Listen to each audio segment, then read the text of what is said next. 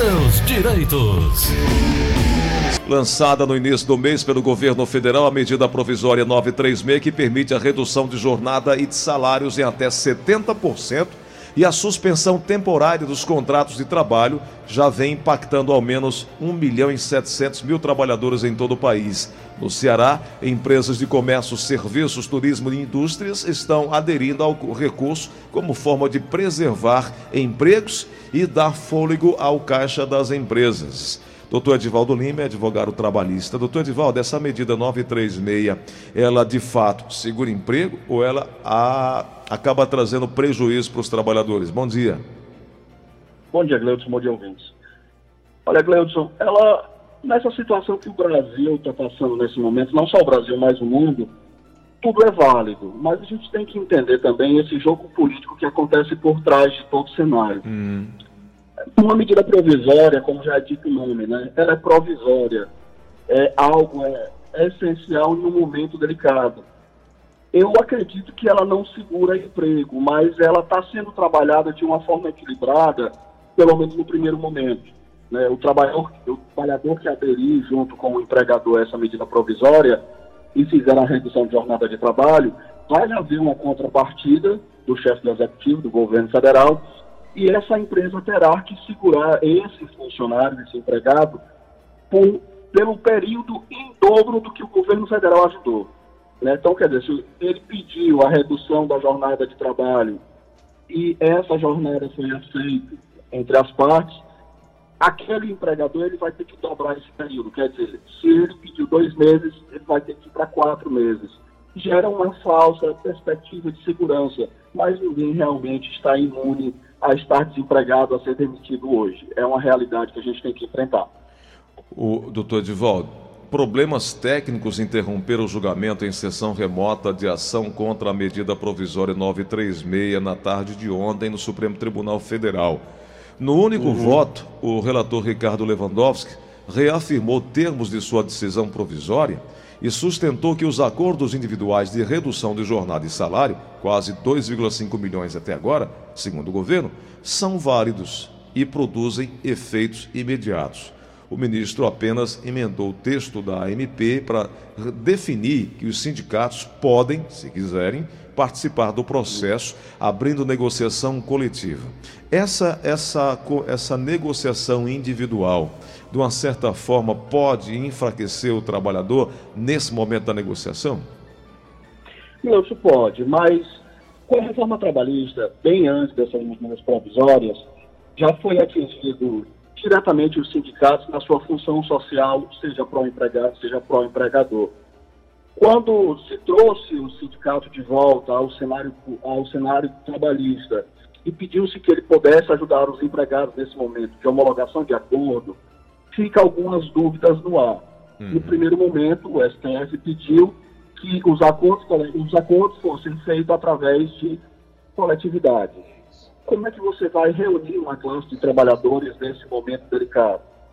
Era algo que ele não disse, só pediu que os acordos fossem homologados com a presença dos sindicatos.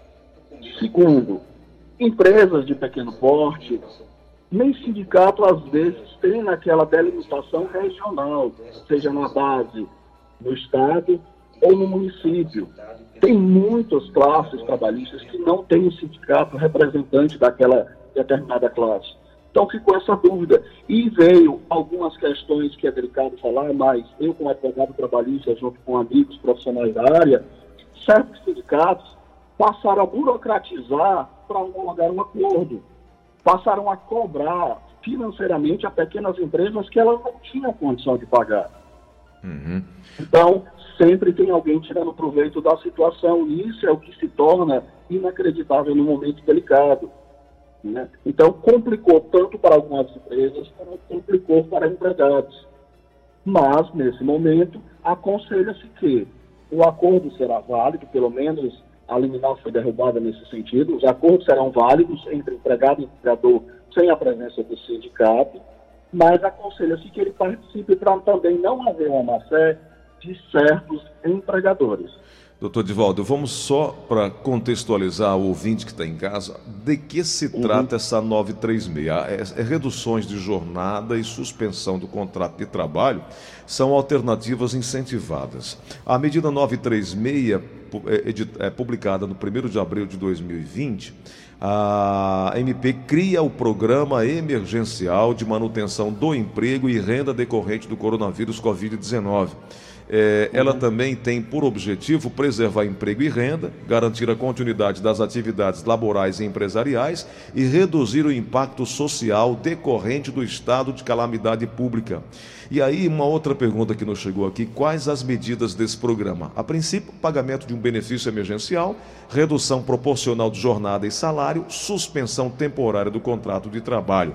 Uma outra pergunta, doutor Edivaldo, aqui que nos chegou: todos os empregados aliás, todos os empregadores poderão utilizar as medidas definidas nessa medida provisória 936? Essa pergunta para o senhor.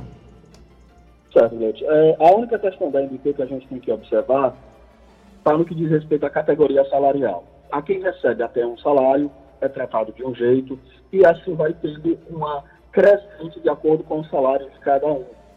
Certo? Então, ela pode ser aplicada a todo e qualquer empregado e empregador com as consequências devidas para cada um. Se eu pedir uma redução de 70% para o meu empregado, o governo vai custear os demais e completar aquilo que vai somar o meu salário. Mas ele gerou um teto, um teto limite, e esse teto vai ter que ser respeitado.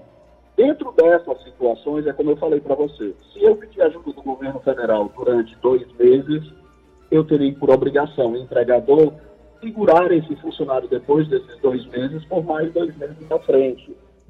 Esses gastos eles serão repassados. A medida ela não fala diretamente da parte tributária, fala do FGTS e outras questões, mas a ajuda do governo nesse momento é válida porque muitas empresas estão sem caixa, estão sem fluxo. As empresas que não são serviços essenciais, elas estão paradas. Eu, por experiência com algumas empresas, está se aplicando essa situação como forma de não demitir, como também já tive amigos que fizemos a presença em demissão de mais de 80 funcionários em empresa aqui dentro de Fortaleza. Então é uma ajuda, sim. Tem essa questão do complemento salarial, tem que é, ver até onde vai o salário daquele funcionário. Mas, em média, o trabalhador que está enquadrado entre um salário e 3 mil e alguns reais, em média 3 salários mínimos, ele está amparado tanto pela empresa como pelo governo federal. Só resta saber se a empresa vai querer se socorrer desse benefício da NDP. Uh, a partir de quando, doutor Divaldo, o empregado tem direito e se esse prazo para que o acordo seja informado ao Ministério da Economia, ele é, é, é de quanto tempo? Dez dias, se eu não estou enganado, né? Exato. A empresa tem que comunicar imediatamente ao Ministério da Economia porque vai ter que haver a contrapartida também do governo federal. Né? Então, quanto mais rápido ele comunicar, mais célere será a resposta do governo. Só tem alguns problemas que estão tá acontecendo nas bases de dados brasileiros, acho que como você vem até citando, fica difícil, porque a demanda está se tornando grande e nem sempre essa contra-resposta está sendo tão efetiva, tão imediata. Uhum. Doutor Divaldo. eu queria. Oi, pois não. Só passar uma atualização para você também. Você lembra do que a gente conversou semana passada a respeito das empresas 99 e Uber? Sim, sim, sim. Né, sim. Que elas estavam sendo obrigadas pelo TRT, uma decisão liminar aqui no TRT Ceará. E houve uma pequena mudança de decisão. Tá? É, em decisão do TRT, o Tribunal Regional do Trabalho aqui, foi, não foi mantida a liminar, mas foi mudado um pouco a questão. Quer dizer, essas pessoas que trabalham como motorista de aplicativo, ela hoje podem se enquadrar nesse benefício emergencial do governo de 600 reais. Tá? Ah, e tá. a Justiça Cearense, ela delimitou o auxílio dessas empresas, né, as empresas de transporte de aplicativo, no sentido de que, se eu sou motorista de aplicativo e fiz uso do benefício emergencial de 600 reais, essas empresas que fazem transporte de aplicativo Uber e 99 era, irão complementar chegando ao salário mínimo. Certo? Então, será os 600 reais da ajuda federal né, emergencial e aquela empresa de transporte irá complementar o restante até chegar o valor de salário mínimo desses motoristas de aplicativo. Todos eles? Ou Todos só 99 eles. Uber? 99 Uber nesse momento e para aqueles que estão se enquadrando dentro dos requisitos exigidos, né? Vocês têm que estar online, tem que estar à disposição da empresa, aqueles que conseguirem receber benefício também por algumas exigências estarem inscritos no cadastro único do governo federal. E ontem, acompanhando alguns jornais e internet, a base de dados do cadastro único do governo federal está fora do ar, então, quer dizer, se você espera se dirigir até o CRAS e fazer seu cadastro único, não está conseguindo. Então, está um pouco complicado essas bases de dados do governo federal, essa comunicação entre sistema do governo federal e cidadão. Doutor Divaldo, é, o trabalhador que tem uma reclamação, que deseja fazer uma reclamação trabalhista, obviamente a gente sabe que não necessariamente precisa de um advogado, está na, na CLT de 43, uhum. ele não tem a necessidade de constituir um advogado. Mas é importante ter uma orientação para dar os passos importantes celeridade no processo, mas não é necessário o advogado. Ponto. Outro ponto é o seguinte: o trabalhador ele pode fazer a reclamação direto na vara do trabalho mais próxima da sua casa. Mas agora nós não estamos tendo é, o expediente, a funcionalidade, a, a, funcionalidade, a presença física eh, para o atendimento e, e, e obviamente, para, a reclamação do trabalhador. Qual é o caminho que o trabalhador pode fazer agora para registrar uma ocorrência, uma reclamação trabalhista? Gleudson, é, essa questão de não precisar da figura do processo trabalhista defendendo o empregado no primeiro momento, aqui no Ceará tem algumas portarias do TRT que não deixa mais o empregado ir sozinho para uma sala de audiência, até porque ele estaria desprovido de uma defesa técnica. Mas muito difícil vai se conseguir hoje chegar numa vara trabalhista, chegar para aquele serventuário público e pedir que seja reduzido a termo, quer dizer, o trabalhador conta a sua história, aquele funcionário vai colocar no papel direitinho e vai entrar com a reclamação trabalhista no TRT aqui na base do estado do Ceará já não se aceita mais em decorrência da hipossuficiência do empregado de ficar desprovido. A lei está aí, mas hoje ela já está sendo entendida dessa forma, das portarias do TRT. Perfeito. E quando o empregado, nesse momento, ele quer se dirigir a um órgão e pedir o auxílio do judiciário para resolver a sua demanda nesse momento, é melhor que ele procure um advogado de confiança, procure, converse e veja qual é a melhor maneira de resolver essa solução. O judiciário, mais do que nunca, ele está tentando resolver as demandas de uma forma célere. Por exemplo, o nosso judiciário, nesse momento, ele está parado. Mas as petições, os processos estão chegando ao judiciário. E existem alguns procedimentos, por exemplo, está sendo feito videoconferência naquela demanda judicial para tentar se resolver o quanto antes aquela demanda. Hoje, mais do que nunca também, está se usando a tecnologia a favor, o seguro-desemprego não está necessitando de você estar nas unidades do CIMI para dar entrada e pedir o auxílio seguro-desemprego. Você já pode fazer ele diretamente pelo aplicativo de celular. Então, o judiciário trabalhista ele está acompanhando essa evolução. E como forma de proteger o empregado, que é a parte mais é, vulnerável, né?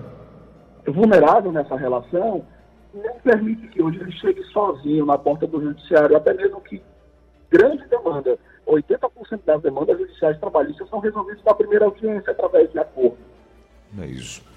Doutor Divaldo, feliz em voltar a conversar com, com Vossa Excelência. Um abraço.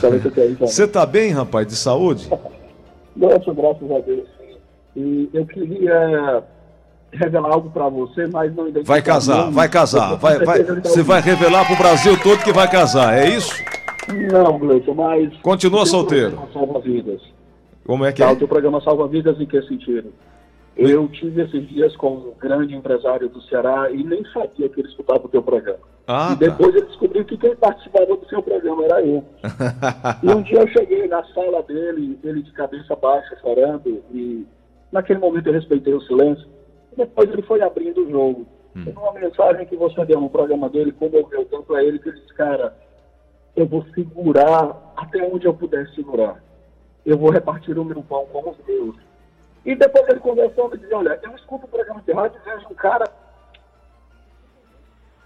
Caiu a ligação?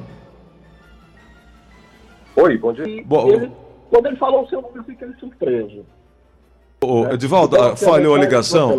Edivaldo, falhou a ligação. Repete, por favor. Pronto. É, Gleuton, a mensagem que você leva aos teus ouvintes nesse momento, que até as próprias igrejas estão de portas baixas e não podem resolver seus cultos, é muito importante. Uhum. Aquele empregador, através de uma mensagem tua, se comoveu. Ele não é um grande empresário como os mega empresários, mas ele tem em mãos 36 funcionários. Uhum. E a tua mensagem de paz, a tua mensagem de Deus, levou até ele o conforto e ele está segurando todos os funcionários. Diante da dificuldade, ele não demitiu ninguém e você foi um porto seguro. Ele está ouvindo, eu tenho certeza que ele sabe quem é. Amém, eu graças a Deus. A palavra de Deus diz que nós devemos levar boas novas, né? Então é isso que a gente precisa levar. A gente precisa levar certeza, essa, essa esperança, essa expectativa. Eu costumo dizer que o deserto não é lugar de parada, é lugar de passagem. E nós vamos passar por tudo isso, eu não tenho nenhuma dúvida. E quando a gente eu faz o, o, o, nosso papel como instrumento de Deus, é, colocando-se à disposição, ele renova, né? Até disse ontem aqui em Isaías 43, 19, que diz: Pois estou prestes a realizar algo novo. Vejam, já comecei. Não percebe? Um mundo, né? É, abrirei um caminho no meio do deserto, farei rios na terra seca. Isso aqui não sou eu dizendo, não. Isso é promessa de quem criou tudo isso que estamos vivendo. É o Rei dos Reis, ele que é Alfa e é Ômega. Devemos acreditar. Está em, lá em Isaías 43, 19. Você que conhece a palavra de Deus tão bem ou mais do que eu, sabe da importância do que é você se agarrar nas promessas de Deus. E isso aí não há nada que nos tire. Né? Sem dúvida. Doutor é... Divaldo, um abraço grande. Obrigado pela participação. Terça-feira, novo encontro, hein? Ok, Gleison. Eu vou fazer o possível para estar né, com todos vocês. O Edvaldo, o, o, contato, já que você não está atendendo presencial, mas virtualmente você já ajuda muita gente. Qual é o seu contato? Gleison, eu me encontro no 085 98891 7007. Estou à disposição para ajudar a quem precisar.